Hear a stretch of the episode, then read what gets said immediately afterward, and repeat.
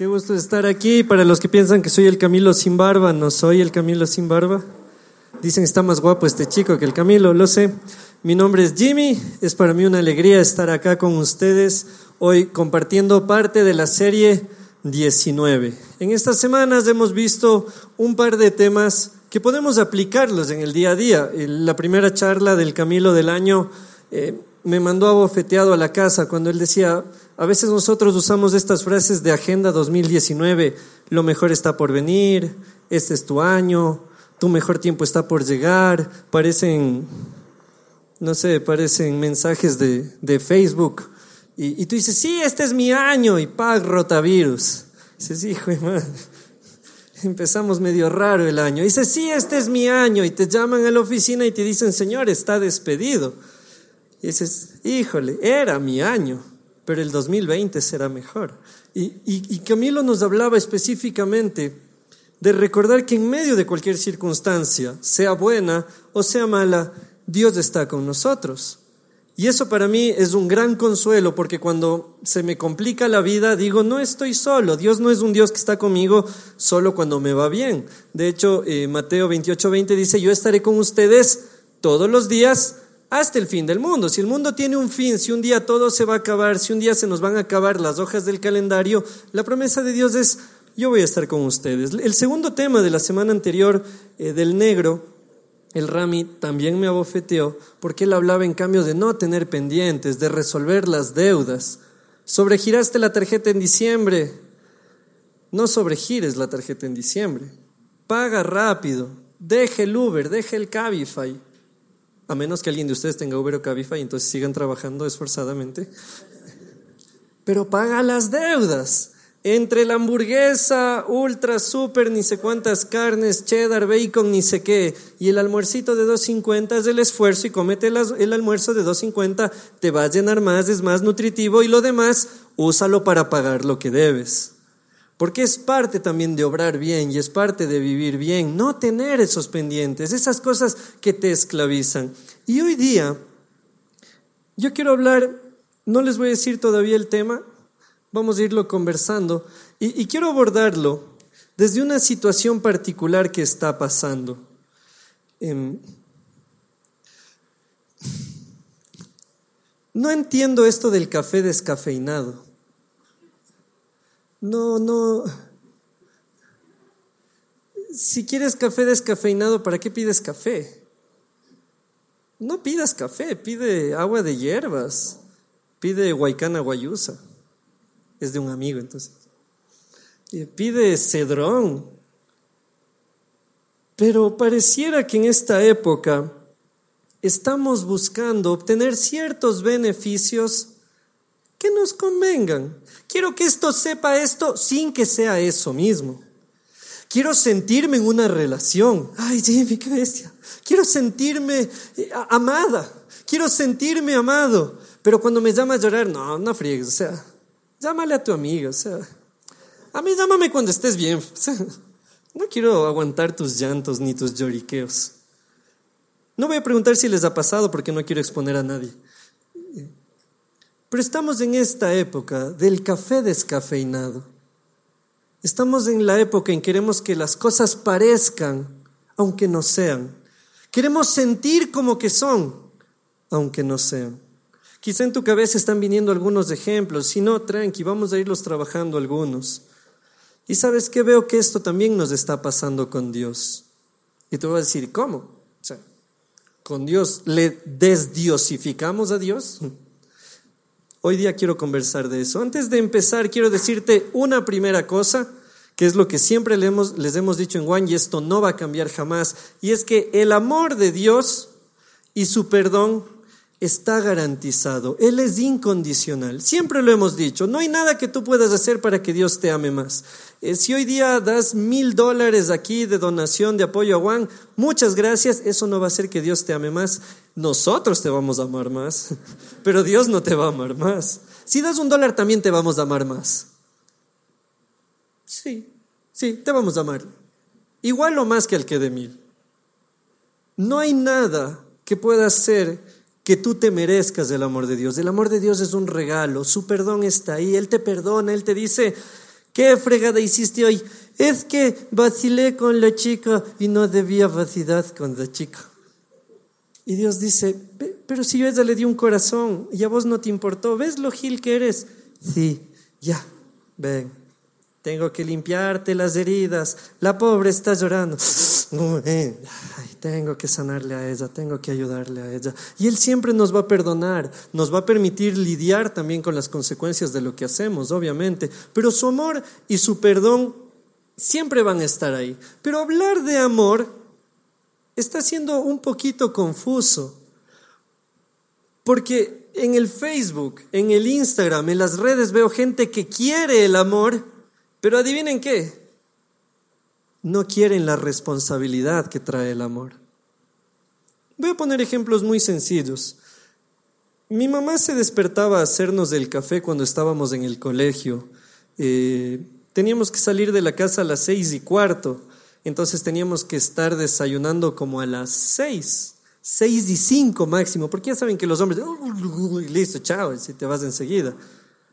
Si ustedes me dicen o si le entrevistan a mi mamá, señora Katy, usted todos los días se, despertaba emocionada a las cinco y media de la mañana a hacerle el cafecito al Jimmy Sarango. Mi mamá les va a decir, ¿emo qué? ¿Emoción qué? ¿A quién le da emoción despertarse a las cinco y media, hacerle el café a alguien más, ni siquiera hacerte el café vos? Pero mi mamá lo hacía. ¿Creen ustedes que ella sentía hacerlo? Yo dudo. Dudo que ella decía, qué emocionante otro día de despertarme y de haber dormido cuatro horas para darle el café a mis guaguas. No, pero lo hacía por una razón. Y es porque el amor requiere compromiso. Y en eso debemos ser sinceros hoy, chicos. Amar requiere compromiso. Y por eso te decía, hay gente que quiere la sensación de amar. Ay, me escribió. Ay, me llamó. Ay, me salió match en el Tinder. Hemos desvalorizado al amor por completo. Y no voy a hablar hoy de relaciones sentimentales, aunque es un tema que, que me encanta. Es, es, un tema que creo que en el que todos deberíamos prepararnos. Pero quiero hablar de cómo a Dios le hemos quitado muchas de su esencia. Así como el café lo hemos descafeinado, a Jesús lo hemos suavizado. Que nos sepa a Jesús sin ser Jesús por completo. Ay, parece que le sigo a Jesús, pero no le sigo. No, no, no, no te, no te dejes sorprender. ¿eh? Que suba la foto del One Thing, no. Es porque me gusta ir a One. Hablan de eso de Dios, sí, pero la música es chévere y las chicas son guapas, pero, pero no, no. Ah, pero tú eres discípulo. No, no, no, dice qué. No, no, no, para nada, no, no, no. Pero nos gusta cantar y sentirnos bien. Y nos gusta oír una reflexión que sí, que nos ayuda, que nos da claves y que nos da consejos. Y siempre lo diremos, eres bienvenido como eres. Sea que seas creyente, o quizá eres ateo, o eres gnóstico, estás, dices, me parece, pero no sé, eres bienvenido. Pero el día en el que tú dices, ¿sabes qué? Es verdad, Dios, Dios es algo más para mí que solo un pensamiento y una idea. Tú vas a empezar a vivir los beneficios del amor de Dios, sin duda alguna. No es que Dios te va a decir, a ver, eh, ¿qué capítulo leíste hoy? ¿Leíste Salmos? No, uy, hoy no tienes vida. Para, la vida no va. Eh, ¿Cuánto oraste hoy? 30 minutos. Uy, no eran 45. Bueno, él, eh, Ángel Gabriel, corta el hilo de la vida. Listo, como en Hércules, ¿no? ¿Sí? Listo, ya. Te moriste por no orar lo suficiente. No. Los beneficios del amor de Dios siempre están. Y eso es hermoso y lo encontramos en Juan 6, 35 y 36. Hoy vamos a hablar de Juan 6. Jesús les dijo, yo soy el pan que da vida. El que confía en mí nunca más volverá a tener hambre, el que cree en mí nunca más volverá a tener sed. Como les dije, ustedes todavía no creen en mí a pesar de que han podido verme. Y aquí hay dos partes, vamos al anterior, al 35 primero. Jesús ofrece algo. Yo soy el pan de vida. Brother, que andas buscando llenarte con el título, con plata, ya tienes dos carros, ya tienes tres carros tienes hasta dos peladas y sigues sin llenar esa hambre de tu corazón, Jesús dice, yo soy el pan. Yo puedo quitarte esa hambre. Estás, eh, Joaquín Sabina creo que es el que dice, cuando te hartes de amores baratos, llámame. Pero Joaquín Sabina también es una pendejada. En cambio, con Dios no. En Dios sí vas a encontrar a alguien que te llena. En Dios sí vas a encontrar a alguien que te dice, mija, tantos años en relaciones vacías, en pan hueco. ¿Han visto que el pan, una de las cosas que más iras me da con el pan de aquí, es que es así un pancísimo y le han aplastado? Es una tortilla. E, es un pan que, que empacha pero no llena. Y Jesús dice, yo soy el pan que da vida. O sea, yo sí te puedo llenar, yo sí te puedo ayudar, yo sí puedo consolar, yo sí puedo sanar. Wow, Jesús, en serio, qué beneficio tan genial. Esto sí me gusta. Mm, Jimmy, vamos, más beneficios. Sí, ahí dice, el que cree en mí nunca más volverá a tener sed. Ahí andas calmando la sed con cuánta botella encuentras y no te calma la sed y con cuánta relación encuentras y no te calma la sed. Y Jesús dice, yo soy el que puede calmar tu sed. No sé si alguna vez alguien de ustedes pasó por eso. Yo, yo pasé por eso. De estar lastimando gente, lastimando gente, lastimando gente, tratando de llenarme y nada llenaba y nada ayudaba.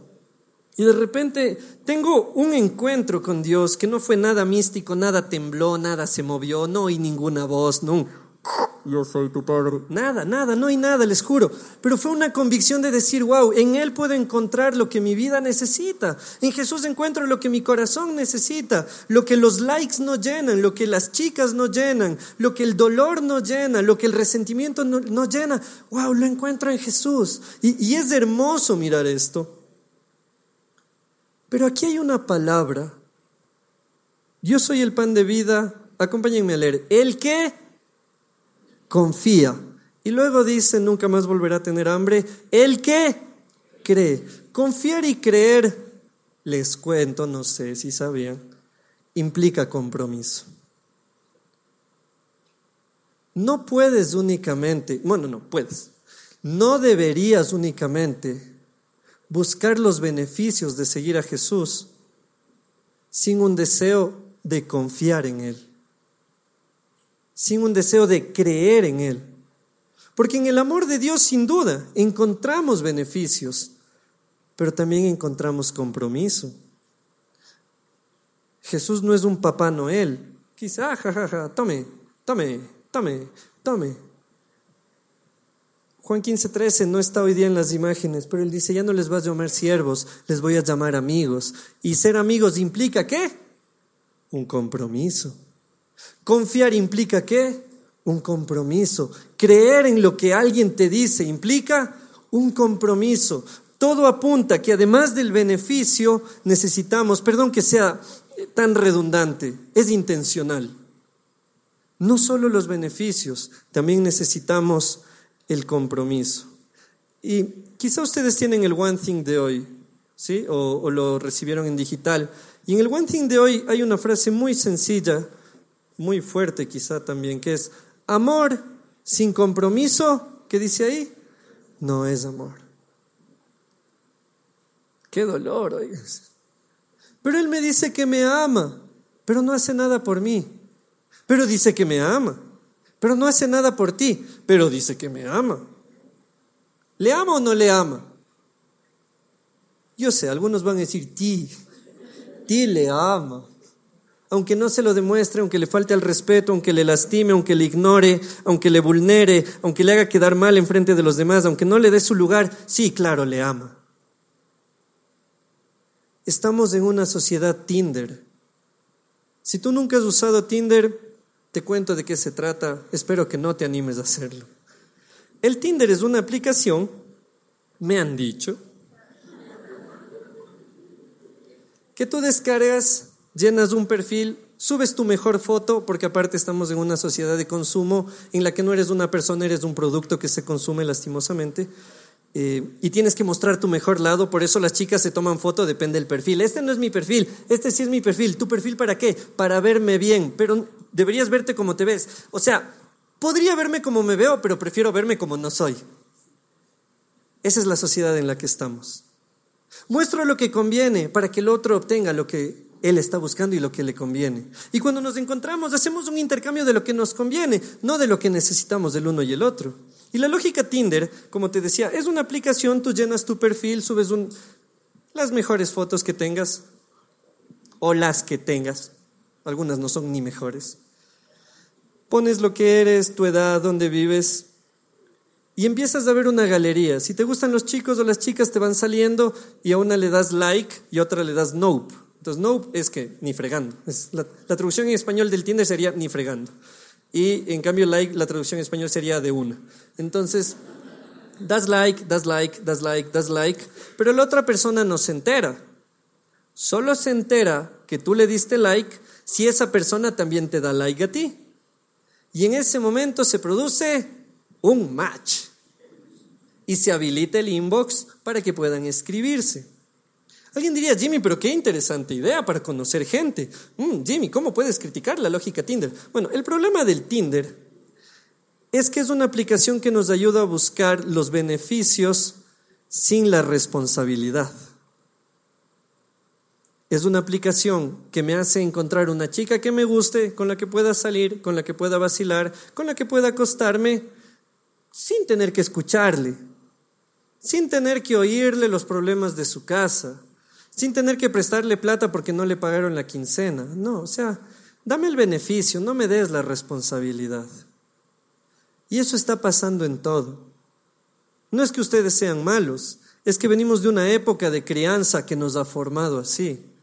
Si tú dices, Jimmy, oye, la plena que yo soy así, ¿dónde empezó todo esto? Pensemos en los noventas, cuando tu papá nos llegaba a la casa y tú decías, papi, pero ¿por qué no pasas tiempo conmigo? Y papá decía, es que yo estoy trabajando para que tú tengas lo que yo nunca tuve. Y eso nos formó a que lo más importante no es ser, sino tener. Y es la manera en la que fuimos criados. Y a veces no nos damos cuenta cómo esto ha afectado en lo profundo de nosotros. Y lo más curioso es que hemos llevado esto mismo a nuestras relaciones sentimentales, a nuestras relaciones familiares, a nuestras relaciones laborales y a nuestra relación con Dios. Dios, quiero tus beneficios, pero no me pidas responsabilidad. Dios, quiero que me sigas bendiciendo. Ay, me dices que deje de hacer esto. Mm, no, esa no es la voz de Dios. Uy, este versículo dice que no mienta. Uy, este no me gusta. Presten un Sharpie. Uy, aquí dice que si miro a la mujer de mi hermano con codicia, aunque no me acueste con ella, y eso es adulterio, uy, creo que está hablando de la pornografía, eso no me gusta. No, mejor saco la hoja de una vez. No ha de querer Diosito estos. Que quede la Biblia rayada y hemos hecho a Dios a nuestra imagen y semejanza. Y nos hemos formado un Dios que se adapte a lo que yo quiero, que me dé lo que quiero, pero que no requiera nada de mí. ¿Me estoy explicando hasta ahí? ¿Sí? No les veo, por eso pregunto. Entonces, solo veo una luz así, entonces. No estoy fumado, es la luz. Ese Jimmy en ese vuelo que está y nos viene a hablar de compromisos, entonces no. Juan 6, 46 y 47 sigue hablando de beneficios hermosos y dice, como les he dicho, Dios mi Padre me envió y yo y nadie más ha visto al Padre. Les aseguro que el que cree en mí tendrá vida eterna. Y en esto están sucediendo varias cosas. Número uno, ¿qué pensarían ustedes, siendo sinceros? Yo me paro hoy aquí Buenas tardes chicos, vengo a decirles que yo soy el Hijo de Dios y el que cree en mí va a encontrar vida eterna. El que menos se sube y me apuñala. El caso de Jesús es similar. Para nosotros es fácil leer esto porque no estábamos en ese tiempo. No conocían al Mesías, no conocían al Cristo, no sabían quién mismo iba a ser el Redentor y de repente asoma un brother como de 30 años, así fresh, chileador, como diría el Camilo, y les dice, ¿saben que Yo soy el Hijo de Dios y, y conozco a mi Padre Dios. Y si crees en mí vas a tener vida eterna. Y la gente es como que, ¿what? O sea, creer en ti. Aguanta. Si para llegar al cielo he puesto un montón de monedas en el cofre. Ir al cielo a través de ti, ¿de qué estás hablando? Si a mí lo que me van a salvar son mis obras. Que, para conocer a Dios tengo que conocerte a ti primero. Eh, pana, ¿de qué te fumaste? O sea, estás hablando tonteras. No, no, no. A mí me enseñaron que mi tradición es la que me salva. Pero Jesús no deja espacio para la duda. Él dice que Él es el Hijo de Dios. Él no deja espacios para decir, bueno, quizá Jesús fue un buen maestro, quizá Jesús fue un gran maestro, quizá Jesús fue un excelente maestro, pero Dios, Dios, no sé. Porque si es que Jesús fuera nuestro Dios, le seguiríamos. Nos doleríamos con lo que a Él le duele.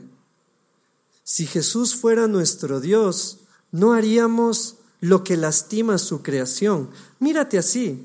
Eh, bueno, este brazo flaco tú no has de tener así, pero mira, es, un cuerpo que Dios te ha dado y que Dios te lo encargó mientras estamos aquí y es tu responsabilidad. Y de repente vos le, le metes una turbobiela criminal. Gracias a Dios ya no producen Switch, porque eso era una de las uno de los peores venenos de la vida. Pero si Jesús fuera nuestro Dios, diríamos, oye, pegándome las borracheras de tres días, estoy lastimando lo que Dios creó.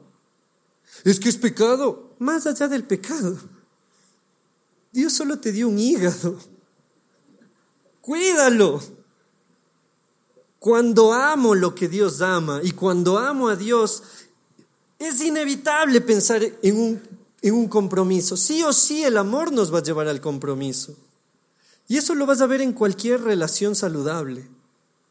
El compromiso termina venciendo a veces hasta las emociones. El compromiso supera la actitud. Dices, hoy día no tengo ganas de hacer esto. Hoy no quiero, hoy estoy bajón, hoy es un mal día. Pero tengo un compromiso que cumplir y el compromiso te sostiene. Y a veces Dios te dice, pan, eso que estás haciendo te hace mal. Eso que andas diciendo hace mal. Esa manera como andas administrando el cuerpo está mal. Esos pensamientos que andas teniendo sobre esa chica que no deberías está mal. Y te va a llevar sí o sí al compromiso, a la decisión, a decir, oye la plena. Dios me ama y es incondicional ese amor.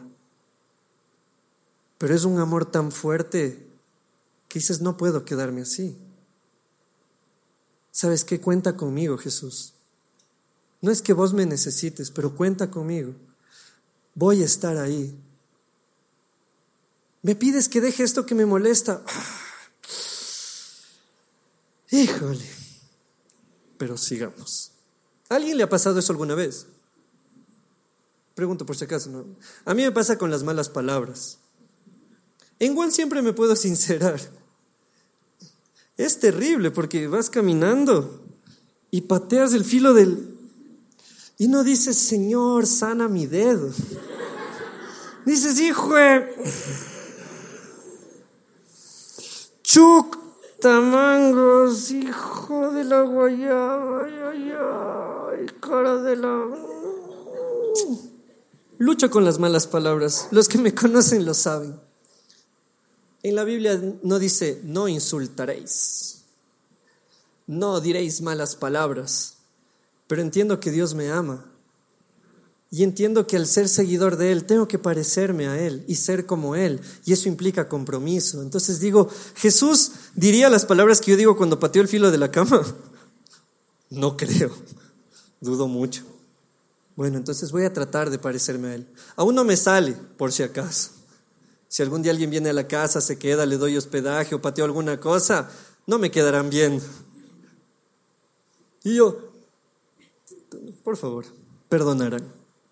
Jesús está diciendo esto, yo soy el pan, yo soy el agua, eh, yo puedo traer esto. Para la gente era muy confrontativo. Aguanta, yo creía que mis, que mis obras me iban a salvar, que mis actitudes me iban a salvar, que, que mis opiniones me iban a salvar, que publicar en el Face sobre Jesús me iba a salvar. Jesús me molesta lo que estás diciendo. Y ahí vamos a Juan 6:60. Porque esto es fascinante. Cuando muchos de los seguidores de Jesús le oyeron enseñar esto, dijeron, esto que, ay Jesús, esto que dices es muy difícil de aceptar. ¿Quién puede estar de acuerdo contigo? No estaban de acuerdo con Jesús. Jesús, lo que estás diciendo me estorba, me incomoda, que crea en ti, que confíe en ti, que deje de confiar en mí. Jesús, estás loco. me ofende lo que estás diciendo, me, me molesta mucho. Y de ahí vienen esas respuestas magistrales de Jesús. ¿Qué? ¿Esto les ofende? ¿Qué? ¿Esto te duele? Agradece que no te dije sepulcro blanqueado. ¿Qué? ¿Esto te molesta? Agradece que no te dije víbora como el otro día los fariseos. Porque Jesús es amor y el amor es firmeza. Porque Jesús es amor y el amor es compromiso. Jesús es amor y el amor es sacrificio. Jesús es amor y el amor también es renuncia. Y sabes qué? En la renuncia, en el sacrificio, en el compromiso hay dolor. Si queda, solo pensemos cuando queda un pedazo de pizza y vos te quieres comer y tu hermano se quiere comer. Y si eso da iras, imagínate ceder en cosas más grandes. Eh, amar, como diría alguna vez la película mexicana, amar te duele. Amar duele porque implica renunciar a mí. Amar duele porque implica dejar lo que yo quiero y ceder para que tú tengas un lugar. Pero nadie quiere sufrir por amor. Hace unas semanas dice esa encuesta en el Instagram. Dije, entre sufrir por amor y trabajo, ¿por qué elegiría sufrir? Adivinen qué ganó. Por trabajo. ¿Por qué? Porque pensamos que el dolor gastado por amor es eso, un desperdicio del dolor. No, si voy a sufrir, que sea por mi maestría. Si voy a sufrir, que sea por mi fama. Si voy a sufrir, que sea por mi plata.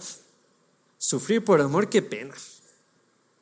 Esos eran otros tiempos. No, el amor sigue siendo el mismo. Somos nosotros los que no queremos salir de nuestra zona de confort y decir, híjole, caminar juntos implica una responsabilidad, implica un desafío, implica un compromiso, estoy dispuesto a hacerlo.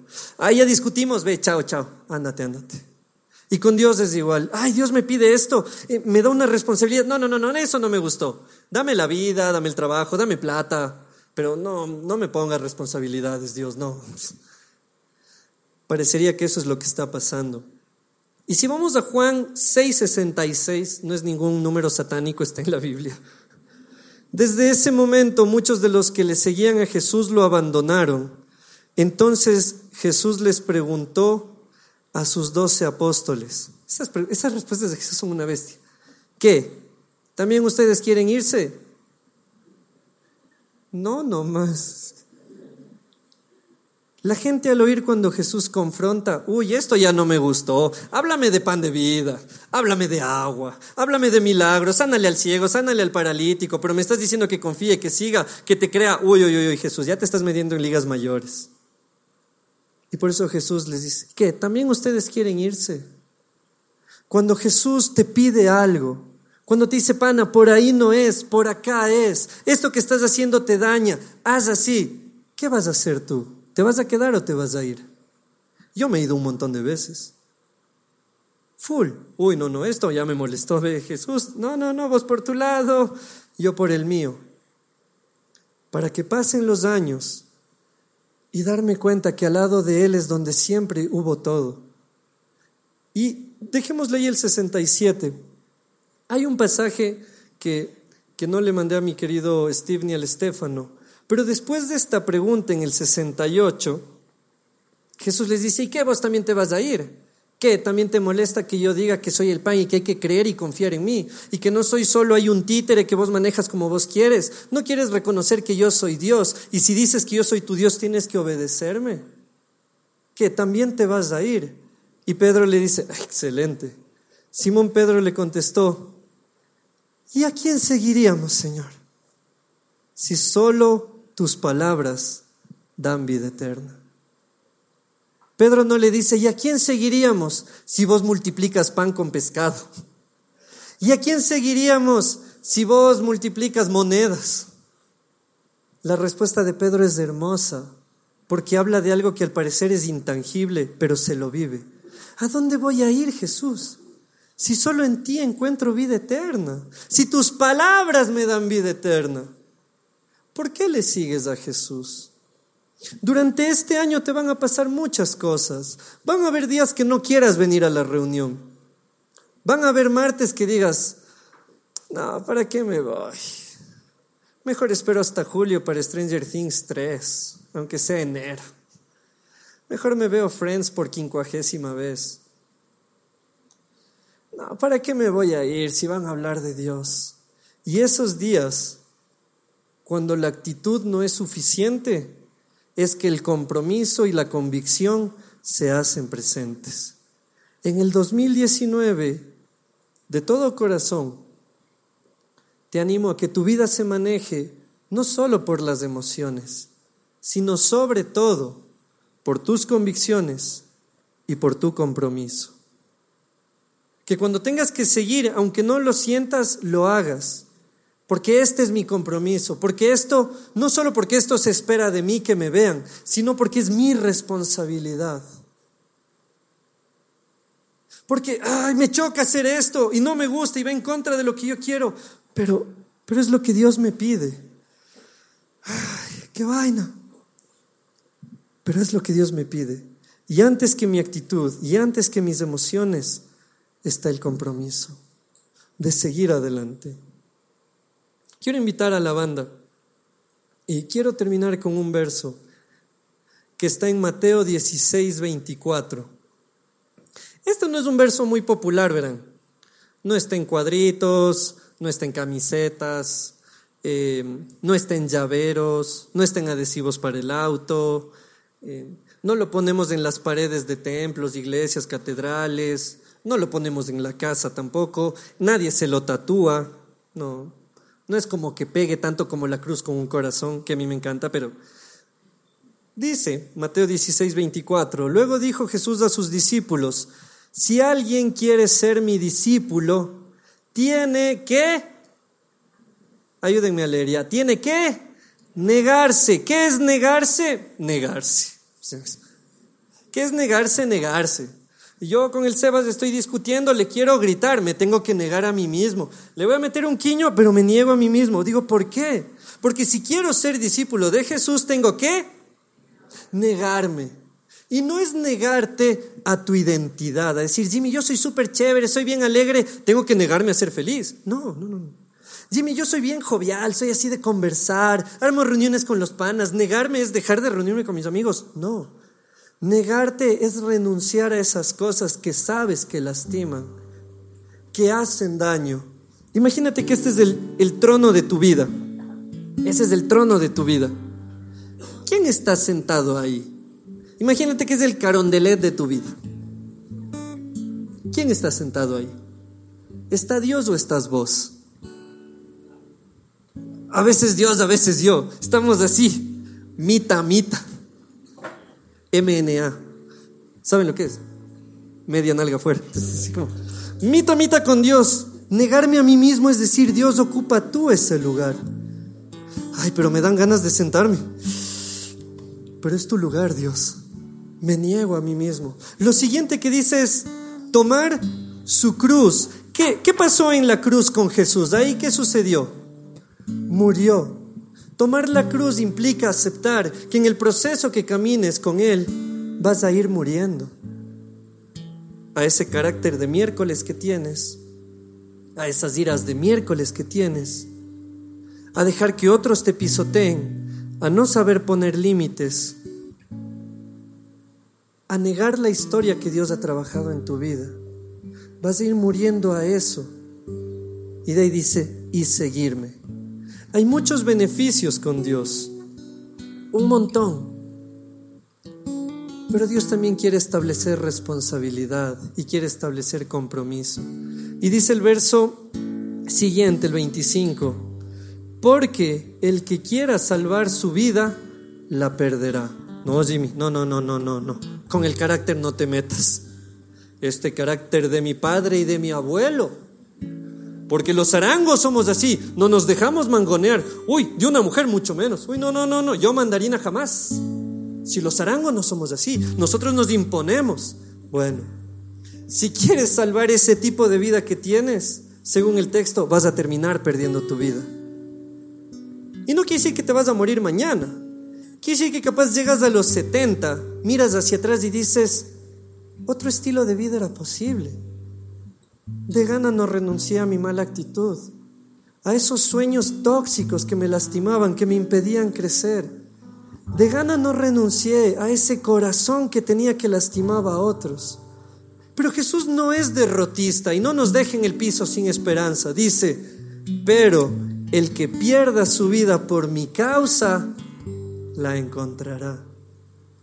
Vos empiezas a renunciar y vas encontrando tu verdadera vida, vas encontrando tu identidad, vas despojándote y Dios va trabajando, porque con menos equipaje es más fácil caminar. Y hay una pregunta que puede quedar hoy y es, después de saber que Dios espera un compromiso de nosotros, que su amor es incondicional, pero Él sí espera responsabilidad de nosotros, ¿qué vas a hacer? ¿Ustedes también se van a ir?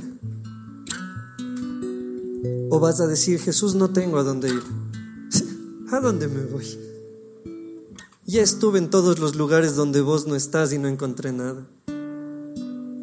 ¿Cómo me voy a ir a algún lado si en ti encuentro vida eterna?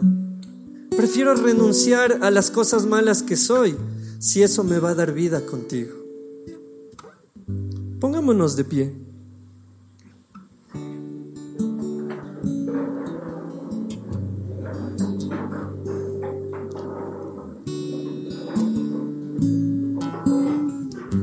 Que en este 2019, más allá de las emociones, más allá de las intenciones, más allá de las actitudes, nos manejemos por convicciones y por compromiso.